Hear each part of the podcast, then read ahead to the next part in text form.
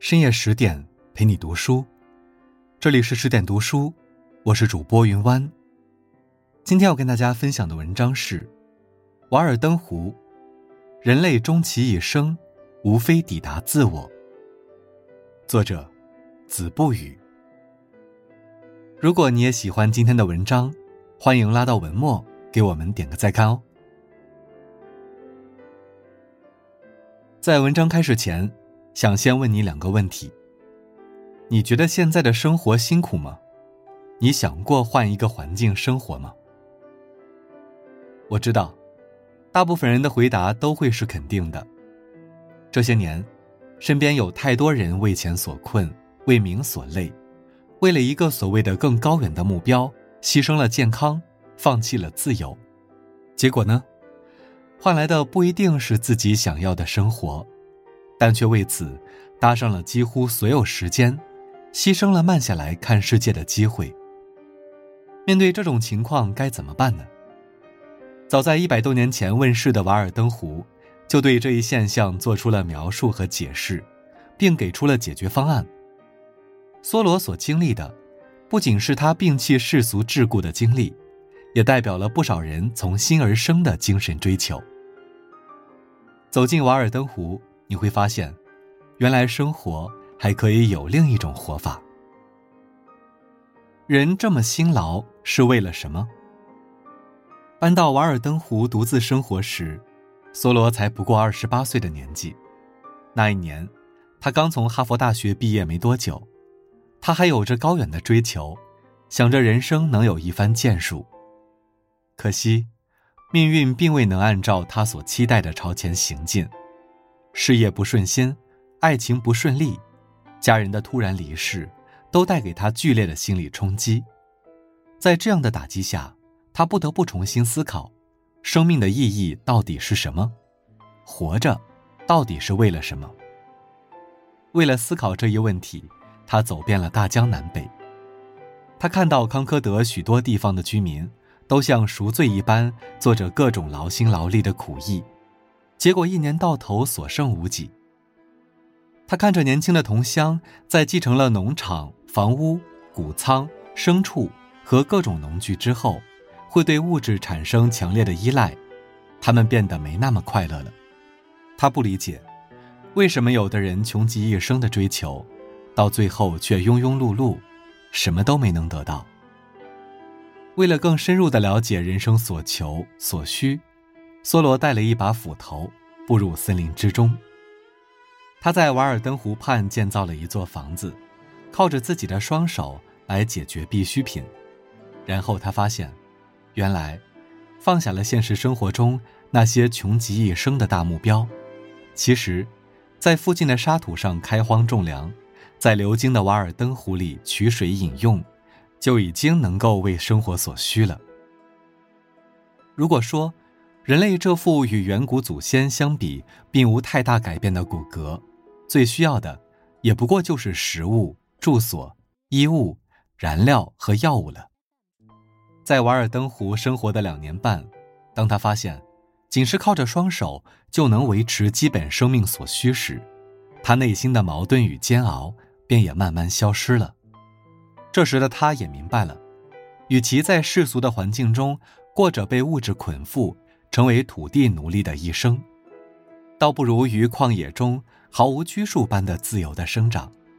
至少，在这种毫无负累、无所顾忌的环境中，一个人才会真正懂得自己想要的是什么，也能更加清晰地认识到自己如此辛劳是为了什么。人只有在举目无亲的远方。才能够真诚的活着。物质之外的追求，并非更多的物质。当一个人满足了基本物质所需之后，他会做什么？现实中很多人的做法已经告诉我们了。当他有一栋八十平的房子，他会期待着能换一套更大的房子；当他有一辆二十万的车，他会幻想着能换一辆配置更高的车子。尤其有很多人，年轻时尚且能够接受朴素的生活，等一旦有了积蓄，饮食从一日三餐变成了高档餐厅，花费从普通商品变成了奢侈品，欲望就像黑洞，再也填不满了。欲壑难填的生活带给了我们更大的精神负累，攀比之心也在这时候无限滋长。但更难过的是，无论财务怎样自由，不管花了多少钱满足物欲，你也会依旧痛苦和空虚。可实际上，在追求这些令我们更富足的物质条件时，我们却很少思考，自己到底需不需要这些。虽说物质条件的改善无可厚非，但将改善物质条件当成人生最高甚至唯一目标的做法是愚蠢的。梭罗在书中写过这样一个场景：很多人想要房子，但他们并没想明白房子是用来干什么的，只是看到别人有。自己就也想要，于是，为了一座房子，落得终身穷困。有些人明明一顶草帽就够了，却非要追求皮帽，结果帽子追求到了，却还是会抱怨生活艰难，因为自己没能力买一顶皇冠。这样的无限追求，换来的势必是生活的不顺遂和内心的不满足。正如梭罗所说。我们总是想要学会如何得到更多的东西，但有时候应该学学如何满足于更少的东西，因为物质上的追求从来没有尽头，但内心的满足却能让我们换取片刻安宁。放下执念，才能收获内心幸福。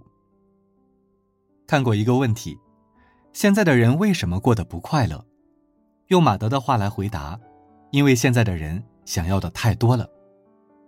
看一本书，期待它让我变得深刻；吃饭游泳，期待它让我一斤斤瘦下来；发一条短信，期待它被回复；对人好，期待他回应也好；写一个故事，说一个心情，期待他被关注、被安慰；参加一个活动，期待换来充实丰富的经历。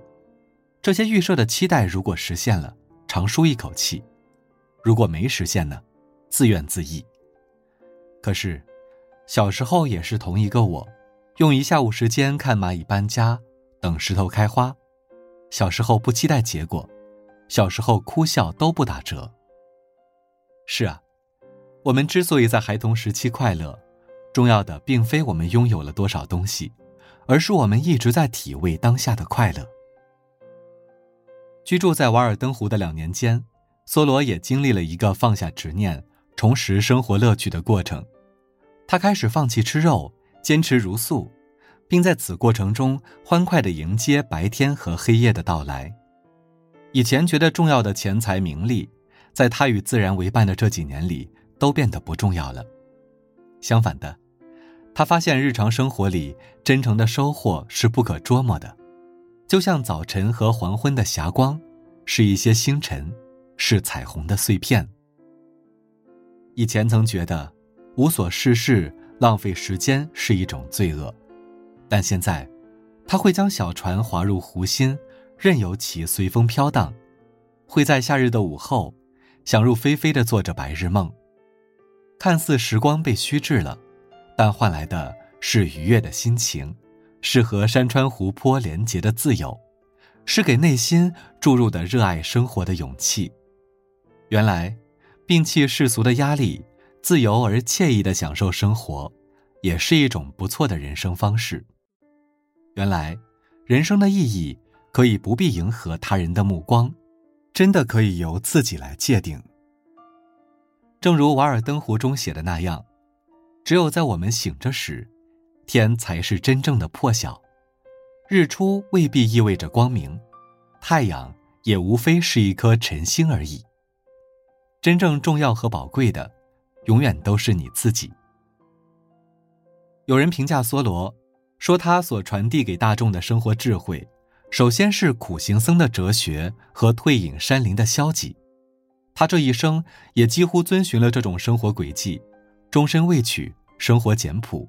戒荤如素，以至于他的朋友无奈的评价说：“他不是个好相处的人，在他面前，你会因为身上有钱可花、有房子可住、有外套可穿，或者有一本许多人看过的著作而感到惭愧，而这又何尝不是我们所向往的精神世界？有所追求，有所放弃，内心平静，不急不徐。余生还长，愿我们都能到达自己心中的瓦尔登湖。愿我们虽为平凡世界的一员，但也不会随波逐流，而是活出自己真正想要的样子。祝你。也祝我。好了，今晚的文章就分享到这里。更多美文，请继续关注十点读书，也欢迎把我们推荐给你的朋友和家人，一起在阅读里成为更好的自己。祝你晚安，好梦。